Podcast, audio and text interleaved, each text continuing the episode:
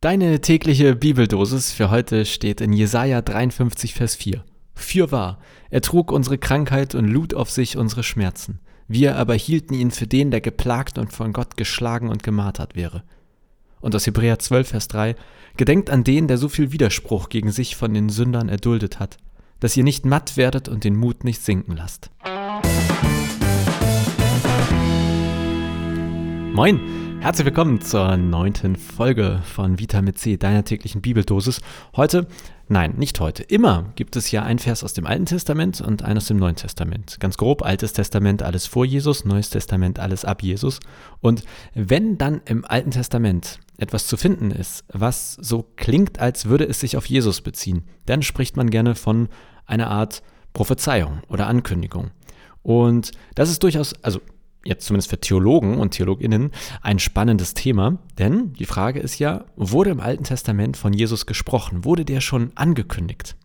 Erstmal in aller Kurz Kürze, wortwörtlich, nein. Da steht nicht irgendwo, hey, da kommt ein Jesus, äh, der ist gut.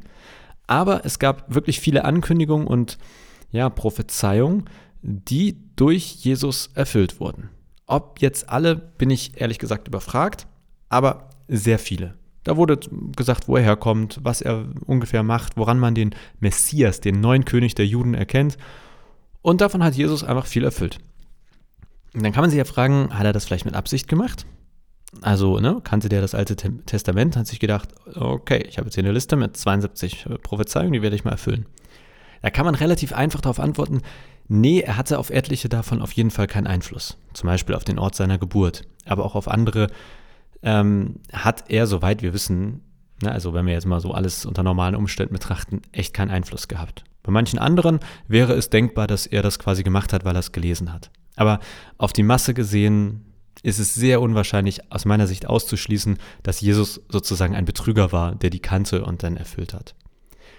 Dann finde ich aber auch spannend, also es ging ja im Prinzip um die Frage, ist Jesus der Messias, also der erwartete König der Juden? Und die Prophezeiungen legen nahe, nahe ja, aber der Punkt ist ja, am Ende haben die Juden nicht geglaubt, dass Jesus der Messias ist. Also es gab etliche Juden und Jüdinnen, die zum Glauben, zum christlichen Glauben gekommen sind, aber, also jetzt auch das Judentum heute, äh, nee, Jesus war nicht der erwartete Messias, warten immer noch. Das bedeutet, wenn man also dieses Thema Prophezeiung, Altes Testament und Jesus sich anguckt, dann kann man natürlich sagen, voll spannend, der hat voll viel erfüllt. Aber die Expertinnen nämlich die Juden und Jüdinnen, also bis heute, sagen mehrheitlich, nope, war nicht ausreichend, ist nicht unser Messias. Deswegen würde ich sagen, ist das eigentlich ein zu vernachlässigendes Thema, so doof das klingt. Also ja, damals sind manche Jüdinnen zum Glauben gekommen, vielleicht auch wegen dieser Prophezeiung. Dann hat das Christentum aber eigentlich vor allem Fahrt aufgenommen in der nichtjüdischen Welt in der sogenannten heidnischen Welt, nannte man den Heidenchristen, weil sie an andere Götter oder keine Götter geglaubt haben, also nicht den Gott der Bibel oder den äh, jüdischen Gott, wenn man so will. Oh Gott, darf man das so sagen? Ich weiß es nicht. Ähm, aber, also deswegen würde ich sagen, wenn du sowas findest, dass im Alten Testament irgendwas angekündigt wird, das kann natürlich ganz nett sein, kann ein Fun Fact sein. Aber eigentlich würde ich behaupten, es trägt relativ wenig aus, weil wir sind nicht die Expertinnen für das Alte Testament und die, die es sind, nämlich die Jüdinnen, die überzeugt das nicht mit den Dingen, die Jesus da sozusagen erfüllt hat. Also deswegen, langer Rede, kurzer Sinn. Ich persönlich kann damit, also aus theologischer Sicht, finde ich das ganz spannend, interessant. Ich finde es irgendwie auch sozusagen gut zu wissen, dass Jesus entweder alle oder zumindest sehr viele der Prophezeiungen aus dem Alten Testament erfüllt hat. Aber die Aussagekraft ist für mich doch ziemlich gering. Ähm, und ich weiß nicht so ganz genau, was wir damit anfangen sollen. Vielleicht ist das bei dir anders. Vielleicht sagst du, hey, das ist voll krass, dadurch wissen wir doch. Dann äh, melde dich gerne bei mir oder schreib mir.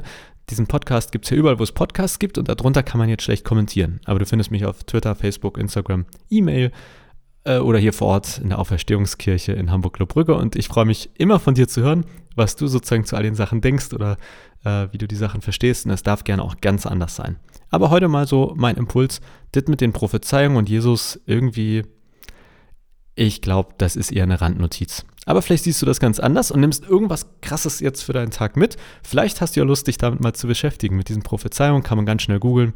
Prophezeiung Jesus, Altes Testament, dann findest du mehr als genug äh, Webseiten, die sicherlich sehr unterschiedlich über dieses Thema berichten werden. Ich wünsche dir auf jeden Fall einen schönen Tag und hoffentlich bis morgen.